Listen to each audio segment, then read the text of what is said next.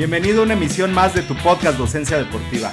Soy el maestro Jorge Daniel Ramírez Morales, ponente, docente, capacitador en cursos, talleres, diplomados, así como la licenciatura en acondicionamiento físico.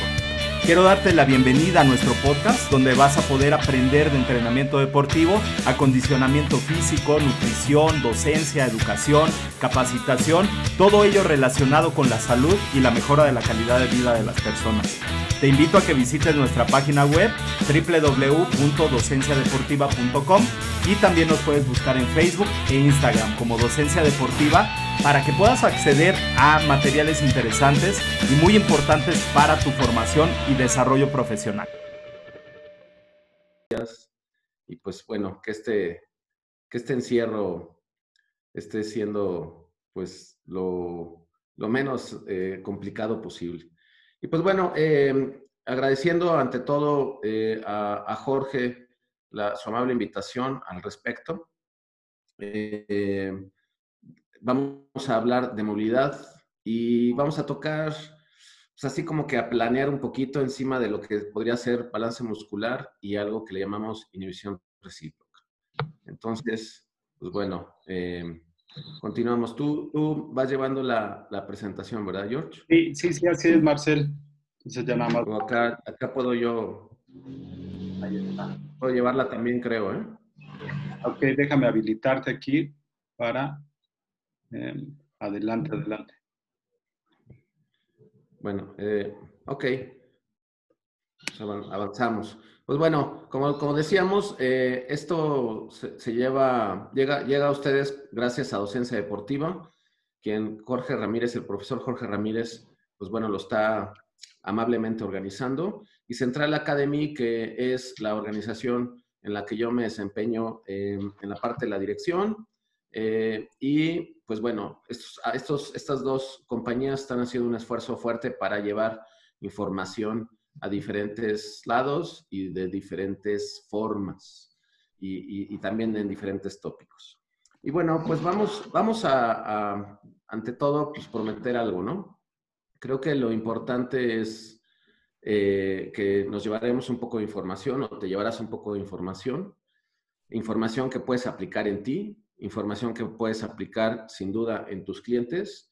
Y lo mínimo que yo les prometo es que al menos vamos a generar algunas preguntas por resolver en futuros eventos. Entonces, em, pues bueno, la, idea también es cómo, cómo generar cuestionamientos y que generemos un foro de discusión, un foro de discusión que vaya creciendo eh, conforme diferentes esfuerzos que se vayan haciendo. Y bueno, em, ¿qué es la movilidad? Y la, la movilidad, realmente este es un concepto que se viene manejando, eh, sobre todo mobility y la movilidad, de este anglicismo, como lo fuimos nosotros, eh, pues castellanizando. Es un, es un concepto que tiene pues, ya bastantes años, en los años 50.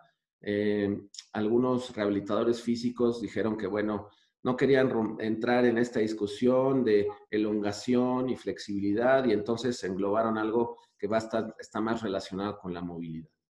Y lo que, lo que realmente cuando nosotros conceptualmente tratamos como entender qué es movilidad, lo que buscamos es entender que hay un segmento de nuestro cuerpo o una parte de nuestro cuerpo que va a tener un recorrido lo más amplio posible y sobre todo manteniendo la integridad al respecto de todo lo que está involucrado en, en, esa, en esa área o en ese, en ese segmento. Yo lo que creo que lo más importante al respecto de la movilidad, sin duda tiene que ver con la velocidad con lo que se, con lo que se genere, estará desarrollado sobre la parte del control. ¿Qué tanto controlo yo este movimiento al respecto? ¿no? Y bueno, eh, ¿qué, ¿qué, me permite? Y eso, eso va a ser una parte de la discusión. Entonces, ¿De qué dependerá este, este control? Y eso es como, como algo de que, bueno, yo controlo el, rango de movimiento, este, la amplitud de movimiento al respecto de algún segmento, ¿de qué dependerá este control? Y, vamos, vamos a, la, a la siguiente, por favor. Y pues bueno, va a depender de todas las estructuras relacionadas pues con, con esa área, ¿no? Eh, si hablamos específicamente de alguna articulación, pues bueno, no tenemos que olvidar que hay músculos y hay fascia. A mí lo que me gustaría que ustedes entraran como, como en, una, en un espectro muchísimo más amplio, que hoy cuando hablemos de músculos, también lo que no tenemos que olvidar, vamos a olvidar, vamos a hablar sobre todo de la parte de la fascia. La fascia eh, en diferentes eh, cursos, talleres, que, eh, certificaciones, diplomados, en fin, diferentes acercamientos que tendremos, vamos a estar hablando muchísimo de la fascia. Cada vez la fascia tiene más importancia al respecto de lo que nosotros hacemos. Sin duda, los ligamentos y los ligamentos, pues bueno, lo que unen dos, dos huesos y todos los huesos relacionados con esa articulación, con ese segmento. Ahora, aquí hay un concepto, me regreso tantito, por favor, este, Jorge, hay un concepto que decimos hueso, estructura, dicta, función. Yo a lo mejor tengo un rango de movimiento determinado sobre una articulación específica. Pero tal vez mi hermano, que es eh, hijo de los mismos padres, tiene un amplio rango de movimiento o un rango de movimiento mayor que yo. ¿Y esto por qué podría ser? Porque él le trabaja más la parte de movilidad, porque resulta que genéticamente está más, este, es muchísimo más eh, capaz de elongarse, no necesariamente. Tal vez estructuralmente mi articulación, pensemos en una articulación de la cadera, a lo mejor no me deja tener un rango de movimiento más amplio que el de mi hermano. Entonces, pues bueno, aquí lo que podemos decir es que dos personas que, es, que, podrían ser exactamente de las mismas características porque tienen, eh, vienen de los mismos padres, no necesariamente van a tener la misma estructura y van a poder eh, generar el mismo rango de movimiento. Entonces, todo esto, lo que es músculo, fascia, ligamentos, hueso, pues bueno, la suma de todo va a ser nuestra articulación. Haría ahí un, un, espacio, un alto, y a mí me gusta generar una analogía al respecto, sobre todo de músculos y ligamentos, y cuando estamos hablando sobre todo de la parte de control. Los músculos van a ser las manos en el volante. Cuando yo voy manejando, mis manos son las que guían las llantas y son las que me, permiten direccionar el, coche. Los ligamentos van a ser mi cinturón de seguridad. El cinturón de seguridad yo me lo pongo y me lo pongo nunca queriendo utilizarlo. Es solamente una, manera de, una, manera de mantener precaución, de evitar este, algún accidente y que yo salga mayor, más, lesionado. Eh, en este caso, nuestros, nuestros músculos son los que guían el movimiento y ahí es donde depende la parte del control. Los ligamentos van a entrar si, si nosotros soltamos el volante. Entonces, si los músculos no logran controlar este movimiento, los ligamentos son los primeros que van, pues bueno, a intervenir. Y una estructura que va a estar muy comprometida, en este caso sería el hueso. Y entonces, todo esto, no podemos pensar nada más en la parte de la articulación, músculo con fascia, ligamentos y hueso, sino pensamos también en la parte del sistema nervioso central. Y el sistema nervioso central, pues es quien va a determinar quién, cómo, cómo guiar el coche. El sistema nervioso central, pues bueno, lo podrá hacer siempre y cuando haya entendimiento entre los músculos relacionados, la articulación relacionada a ligamentos, huesos y el sistema nervioso central. ¿Lo identifica? Ese sería como parte del cuestionamiento. Nuestro sistema nervioso identifica lo que tú quieres hacer, hasta dónde te quieres mover, a qué velocidad lo puedes hacer, con qué, con qué frecuencia y pues bueno, ahí entran varias estructuras, ¿no? Y la siguiente. Y bueno, en la, actividad física, eh, especialmente, a mí me, gusta eh, como dividirlo en dos, y creo que no es una cuestión de que yo lo haya, yo lo haya determinado, sino es como lo ven muchos teóricos.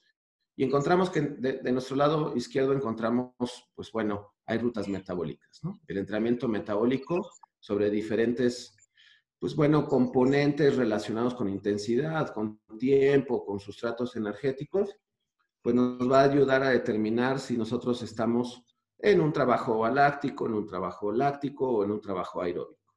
Obviamente sabemos que mientras más tiempo, menor intensidad, va a ser un trabajo más aeróbico y a menor tiempo, mayor intensidad, pues bueno, va a ser un trabajo más eh, aláctico. Y esto lo, lo vamos a englobar en la parte metabólica. Entonces no entra en esta discusión, que muchas veces queremos como que mezclar ahí algunos conceptos. Y tenemos otro concepto que es la parte neurológica, en donde vamos a englobar la parte de la fuerza y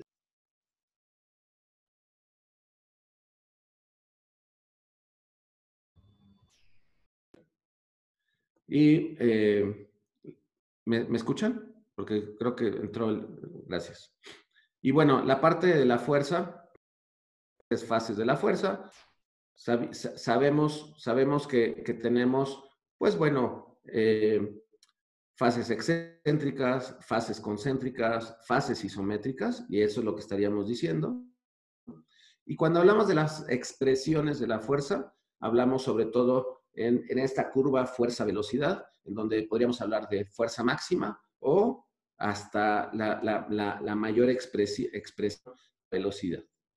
Eso, todo eso tiene que ver con un aspecto neurológico. Dentro de la parte neurológica también vamos a meter la parte de la movilidad. Y bueno, la siguiente, por favor. Y en esta parte de movilidad, pues bueno, podemos tener como diferentes maneras de conceptualizar la movilidad y, en dónde queremos estar, ¿no?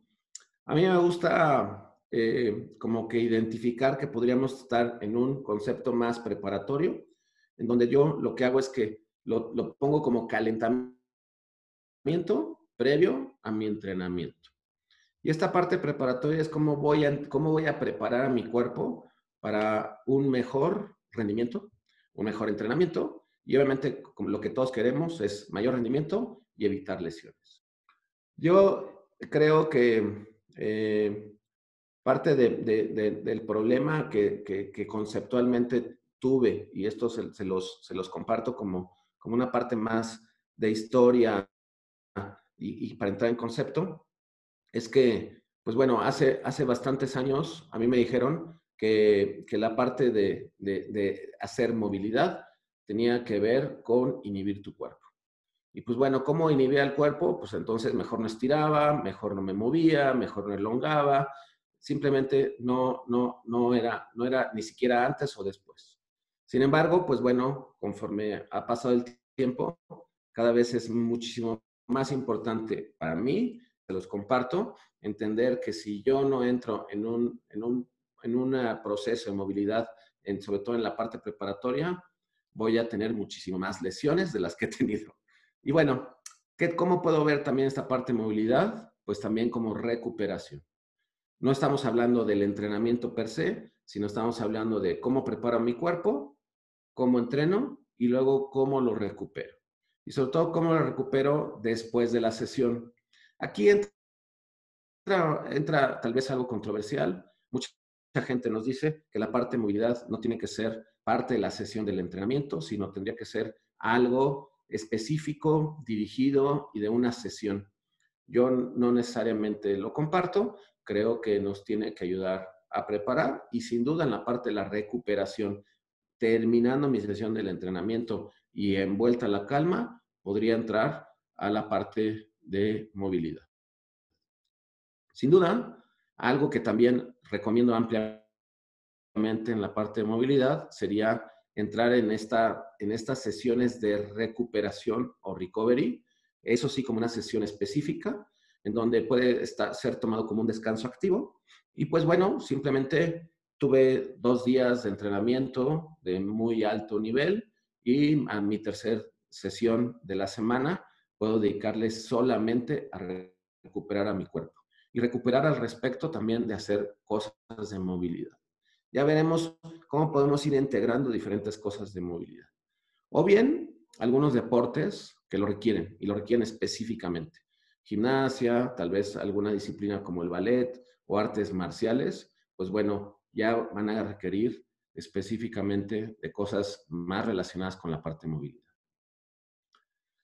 Y bueno, entrando sobre este contexto histórico, eh, encontramos que, hay que el calentamiento tradicional en el que nos hemos sometido durante mucho tiempo, pues bueno, siempre es hacer algo de aeróbico a niveles submáximos, es decir, el típico, vámonos a correr, corran alrededor del campo y hagan 10 minutos de, de trote. Y pues bueno, y sin duda seguido de algo relacionado con stretching, elongamiento o el conceptualmente hoy en día hablado como movilidad. Dentro de, dentro de, esta, de, este, de este contexto histórico, la siguiente, por favor. Tenemos pues algo claramente identificado que sabemos que todos los que alguna vez han recomendado eh, hacer movilidad, pues sabemos que tiene que ver con reducir y prevenir lesiones. Sin duda, es claramente también identificado con, con toda, con toda esta, esta recuperación y de disminuir eh, el dolor del, del, del post-entrenamiento y lo, lo, que hemos venido diciendo, que tiene que ver con eh, mejorar nuestro performance eh, o nuestro rendimiento físico. Y bueno, aquí ya empezamos como que entrar un poco a la discusión al respecto de movilidad cómo, ¿no? Y entonces encontramos, encontramos gente que hace movilidad de una manera dinámica o movilidad de una manera eh, pasiva. Y pasiva eh, quiere decir que mantiene muchísimo tiempo una posición. Y ese es como un cuestionamiento. Decimos, bueno, ¿qué es mejor? Y entonces nos, nos, nos vamos a la siguiente y vamos a encontrar un, un estudio de David Mem, que es, que es, un, es un, un doctor que ha venido trabajando muy, muy fuerte con la parte precisamente de movilidad, elongamiento. Y David Mem nos, no, nos empieza a enseñar, siendo él un gran promotor de la parte de movilidad, que un grupo de personas eh, más de 50, si vemos la columna del lado izquierdo, tuvieron una disminución mayor, ¿sí? Eh, del, del 2% al respecto de fuerza-potencia. Un grupo menor, casi 20 personas, pues se mantuvieron pues abajo, casi cero o abajo de ese, de esa, de ese 2%. Entonces, pues bueno, ¿qué, qué, qué sucedió? Pues que las personas que hicieron eh, estiramiento estático redujeron la posibilidad de generar fuerza o potencia como lo hacían previo a ese estiramiento. Entonces, pues bueno, es como parte de los cuestionamientos en los que entramos. La siguiente, por favor. Encontramos otros estudios. Ahí, pues bueno, hay como diferentes eh, conceptos, muchas cosas en inglés. Pero lo que yo les pediría que ustedes pusieran atención, sobre todo, tiene que ver con aspectos de tiempo. Y los aspectos de tiempo, en cada uno de los estudios que encontramos eh, en, el primero, que fue publicado en 2009, pues bueno, había estiramiento arriba de los 20 segundos o 20 segundos. Y lo que sucedió es que la fuerza concéntrica y excéntrica, pues esto específicamente en, piernas, pues bueno, disminuyó. Otro encontramos pues estiramientos arriba de, arriba de 30 segundos, en donde se disminuyó el 1RM hasta un 13%.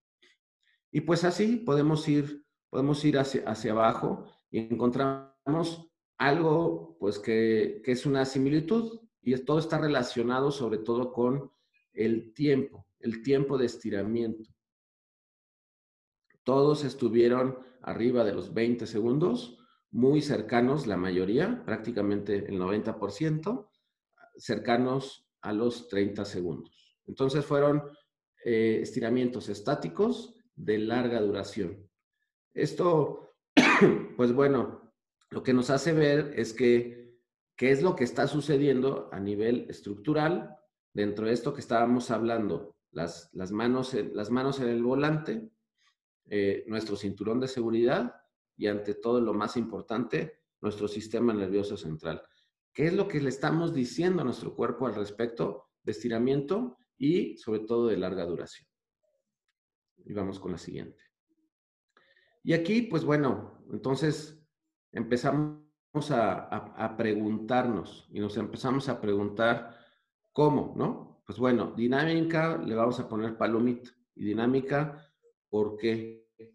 Ahora la pasiva, pues ¿cuándo? ¿Cuándo tengo que trabajar estiramiento pasivo? ¿Cuándo tengo que trabajar estiramiento dinámico o movilidad? Vamos a, vamos a, hablarlo eh, propiamente y tiene que ver netamente con la parte de la movilidad. La siguiente. Y bueno, entonces, cuando empezamos a entrar con estas cuestiones de lo que hablamos anteriormente, y pues bueno, si yo tengo un trabajo preparatorio, ¿puedo hacer pasivo? Sí, puede ser, pero seguido de qué? Entonces, podría ser alguna, algunas, algún estiramiento, algún elongamiento de manera pasiva, trabajo de movilidad de manera pasiva, ¿sí? Eh, pero seguido de qué? Seguido de alguna activación, por ejemplo, o específicamente tendría que trabajar la parte de movilidad de una manera dinámica. En la parte de recuperación, sin duda, pues puedo trabajar de las dos formas. Ahí no me, no me importa, no es, algo, no es algo que me preocupe. Cuando yo ya estoy eh, terminando mi sesión de entrenamiento y a lo mejor hice una sesión de fuerza pues terminando mi sesión de fuerza, pues no es algo que me preocupe si inhibo, si el hongo, si, que, si estiro de manera pasiva o estiro de manera activa. En la parte, obviamente, perdón, de recuperación, pues bueno, tampoco es un tema que, nos preocupe todo, eh, del todo, pero algo, y ahí pongo el trabajo sobre todo en la parte eh, de, de, foam roll o, de estos rodillos de masaje miofacial, podría ser una muy buena opción y una muy buena opción que también nos va a ayudar a incrementar nuestro rango de movimiento. Entonces dices, ah, incrementar mi rango de movimiento, sí. Cuando yo trabajo movilidad como tal, lo que estoy buscando es preparar mi cuerpo para tener mejores rangos de movimiento de una manera controlada lo hago pasivo o lo hago dinámico, pues eso tendrá una consecuencia. Ya vemos cómo es la consecuencia. Si yo lo hago de una manera pasiva de, tiempos prolongados, voy a disminuir la posibilidad de generar fuerza y eh, de diferentes expresiones o eh, de diferentes formas. Pero en la parte del rodillo, cuando entramos ya a ver esta cuestión del masaje miofacial, que en otras sesiones hablaremos de manera muchísimo más eh, profunda y específica, podremos encontrar que, bueno, que el, el, masaje miofacial nos va a ayudar a mejorar nuestros arcos de movimiento, que es de lo que estamos hablando, que es la parte movilidad. Entonces nos prepara, prepara tejido, prepara estructura y nos ayuda. Y eso es lo que queremos. Al final de cuentas es uno de los componentes. Y bueno, sin duda en esta parte del deporte, de la parte de, cómo lo, los deportes que requieren este trabajo en específico, pues bueno, ya mucha gente, pues este, cuando hablamos de deporte de alto rendimiento, pues prácticamente no nos interesa más que mejorar el rendimiento del, individuo eh, y bueno, no importa cuál sea el camino. Y bueno, entonces tenemos todo, toda esta esta serie como, como de eh, cuestionamientos, conceptos, ordenamientos al respecto de cómo lo puedo ir ordenando, si lo trabajo pasivo, lo trabajo dinámico, cómo lo voy ordenando. Y entramos en un concepto que le, que le, que le, que le llamamos eh, inhibición recíproca. Sería la siguiente, por favor. Y bueno, aquí entramos en un, concepto interesante y que tal vez nos puede ayudar como preámbulo de muchas discusiones y muchas cosas que en sesiones futuras vamos a ir trabajando. Y pues bueno, en la gráfica ustedes ven un segmento corporal, que es el brazo, y el brazo específicamente encontramos dos músculos, uno que es el bíceps o todos los músculos flexores del, codo.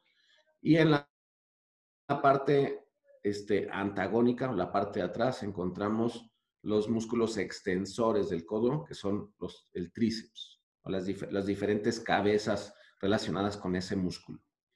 Y pues bueno, eh, dentro de, dentro de eh, la, la, parte del bíceps encontramos una estructura que le llamamos uso muscular, ahí viene en inglés y se llama muscle spindle, y el, y el, y el uso muscular es un eh, órgano sensitivo eh, que, que, lo que hace es identificar la velocidad de elongación al respecto de las fibras musculares.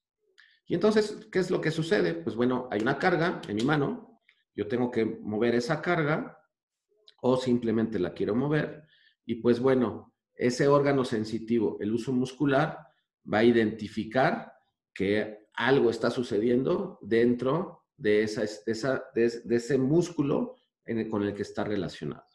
Hay muchos usos musculares dentro del músculo. Generalmente los vamos a encontrar en el ecuador, es decir, en la parte media del, del, si hacemos un corte transversal, en la parte media del músculo. Y ellos van a identificar esto. Al momento de identificar, van a enviar una señal y ahí ven una, una línea que dice 1A aferente y va a haber una señal aferente hacia el, hacia el sistema nervioso central, específicamente médula espinal. La médula espinal, pues bueno, encontramos diferentes motoneuronas relacionadas con movimiento y que lo que van a hacer es, van a identificar que ah, algo está sucediendo en este músculo que me está mandando información. Al mismo tiempo, va a haber una señal eferente que viene de regreso y, va a encontrarse en el mismo músculo, la vamos a ver ahí en color verde. Y esa señal lo que le dice al músculo y específicamente a las fibras musculares es contrae. Entonces, hay un cambio en, la, elongación del uso muscular. El uso muscular envía una señal aferente. la motoneurona alfa envía una señal eferente de contracción. Entonces, el músculo relacionado con, con, esa excitación, porque así lo llamamos, eh, que tiene que ver con movimiento, pues bueno, lo que va a generar es contracción. Ok, para que suceda esa flexión del codo, alguien tiene que controlar el movimiento en el músculo antagonista. Y este músculo antagonista, es decir, el contrario, será el músculo extensor del codo, que es el músculo tríceps. Si encontramos ahí, vemos una eh, eh, motoneurona inhibitoria. Lo vemos ahí en la médula espinal. Y esa, motoneurona inhibitoria lo que, lo que hace es inhibir. Y entonces, para que un músculo se flexione o se contraiga, en este caso estamos hablando del bíceps, tendremos que inhibir un músculo contrario, que sería el tríceps. Para que el movimiento se dé, siempre, va, siempre tendrá que suceder esto. Y aquí, al final de, esta, de esta historia, al respecto de el movimiento y la inhibición de algunos músculos, me gustaría enlazar todo lo que estuvimos viendo al principio. Y entonces enlazamos lo que estamos viendo al principio y encontramos que si yo estiro ciertos músculos después de cierta cantidad de segundos o después de cierto tiempo, empieza a haber disminución de la fuerza. Y disminución de la fuerza estará relacionado también con la disminución del rango de movimiento. Y esta inhibición recíproca y balance muscular está relacionado, ¿por qué? Porque si mi músculo flexor del codo no está lo suficientemente activo, mandando la información específica, mi músculo posterior o antagonista extensor del codo, pues simplemente no se va a inhibir de la forma que debería. Lo cual el rango de movimiento también va a ser menor. Entonces, el rango de movimiento está relacionado eh, con muchas estructuras, con muchas estructuras al respecto de cómo elongo mis músculos, de cómo involucro el ligamento y obviamente qué me permite el hueso y siempre y cuando yo controle todo este movimiento. Pero si el estiramiento es de también de un tiempo prolongado, voy a generar no nada más eh, eh, desactivación o inhibición en el músculo que va a accionar, en este caso el bíceps, sino también voy a, voy a generar menor inhibición al respecto del músculo antagonista. Por lo tanto, el rango de movimiento se disminuye. Y entonces, el estiramiento, eh, por más que yo quiera mejorar mi rango de movimiento, pues lo que va a suceder es que voy a disminuir mi fuerza, mi rango movimiento y obviamente toda la acción que sucede ahí. ¿Esto es permanente? No necesariamente, no es permanente, pero sí hay eh, estudios al respecto de que se puede mantener una desactivación muscular durante las siguientes dos horas. Y bueno, esto, esto nos, da, nos da la posibilidad como de entrar hacia diferentes eh, discusiones. la siguiente, por favor. ¿Puede existir disminución en las señales excitatorias de contracción y de inhibición? Sí, al respecto de lo que hemos venido hablando. La siguiente, por favor. Y encontramos aquí, eh, pues bueno, los estudios que vimos al principio, y entonces esto nos dice, ah, hubo disminución en la fuerza concéntrica y excéntrica, hubo disminución en la potencia en un extension, o este, en, pruebas isocinéticas, pues bueno, el pico del torque disminuyó, ya sea en el antebrazo o en, o en, la pierna. La parte de la resistencia de algunos músculos disminuyó y tiene que ver con estos tiempos de los que hemos venido hablando al respecto de arriba de, de 20 segundos de eh, elongamiento. La siguiente, por favor. Y bueno, pues aquí lo que, pongo un, ejercicio en un aparato es un ejercicio pues, muy estable y tiene que ver con la extensión de, nuestro, de, nuestra eh, pierna. Eh, y entonces, pues bueno, los músculos extensores eh, lo que quieren simplemente es pues, estirar y llevar mi pierna hasta cierto sentido o, en cierta posición. Aquí la, la pregunta es, muchas veces cuando vemos algún, algún movimiento, algún ejercicio, empezamos a pensar sobre rangos de movimiento y decimos, ah, el rango de movimiento no es el adecuado y lo que tenemos que hacer es estirar y, pues bueno, trabajar este, para, para mejorar el rango de movimiento. Yo creo que lo, importante también, y con base a lo que hemos estado viendo, es qué tan preparado estoy yo para moverme. Hice una preparación adecuada, la entrada en calor relacionado con la parte de movilidad fue la adecuada, fue pasiva o fue activa. Eh, que, hay, una, hay, la suficiente activación muscular relacionada con eso, hay inhibición. y algo muy importante es que el movimiento humano es movernos de un punto A a un punto B. ¿Y cómo logramos eso? Simplemente es con lo que tengamos. Así de simple. No importa si hay inhibición, no importa si tengo rangos de movimiento amplios o rangos de movimiento este, eh, a lo mejor limitados. Yo lo que tengo que hacer es resolver y lo voy a lograr. El problema entra y radica en donde entran mecanismos de compensación y mecanismos de compensación que me puedan ir generando desequilibrios musculares y movimientos este, eh, en donde, donde yo pueda comprometer otros músculos, otros tejidos, la articulación. Entonces, pues bueno, creo que aquí sobre todo la invitación es a ver la foto al respecto de una manera un poquito más amplia relacionado con bueno, con el movimiento. Y tenemos la contraparte. A lo mejor me muevo muy bien. A lo mejor tengo, es, es, una persona que la ves ejecutar un movimiento y se mueve súper bien. Y sus rangos de movimiento son enormes.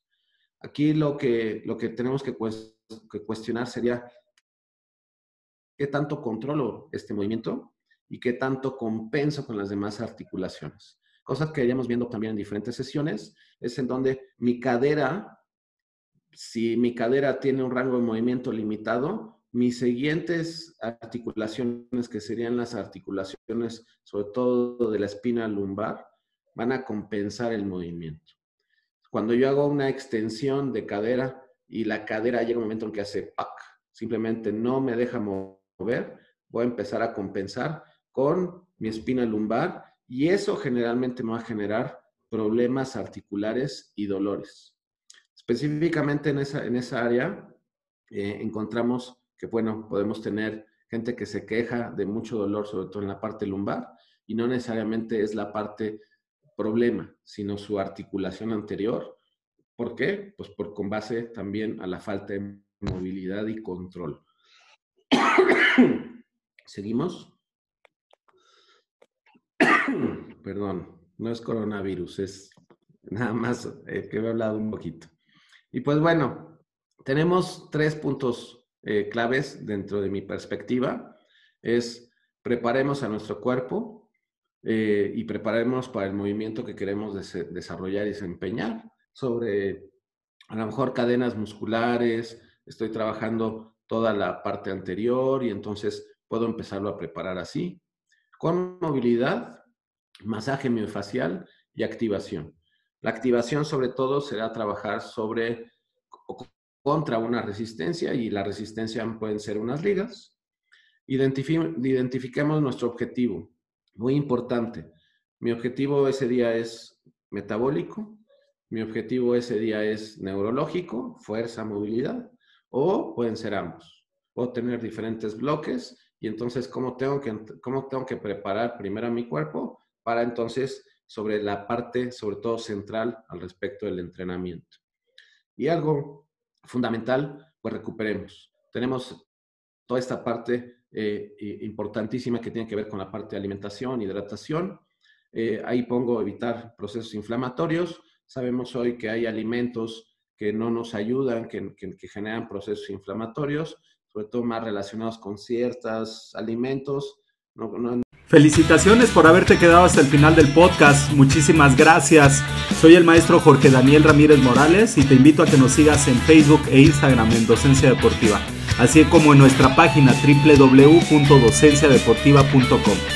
Pasión por la educación.